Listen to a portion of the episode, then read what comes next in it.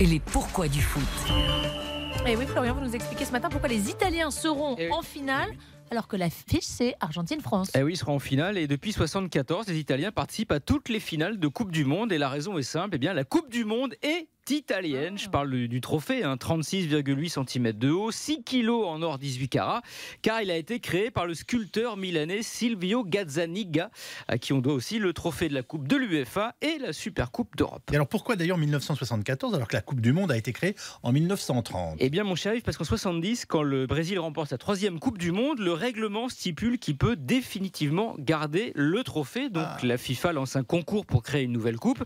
Et avec ces deux footballeurs stylisés qui soulèvent le monde, c'est donc Silvio Gazzaniga qui décroche le gros lot. Donc si la France gagne au Qatar, ça fera trois Coupes du Oui. Monde. On, on pourra garder définitivement le trophée? Eh ben non, parce que le règlement a changé. Et pas bien. plus que les Allemands qui en ont gagné trois depuis 74. Nous n'aurons le droit de la conserver. On ne pourra ramener la coupe à la maison que bah, qu'une réplique euh, en laiton. Voilà, pas la vraie. Donc ce sera ramener la coupe avec du laiton.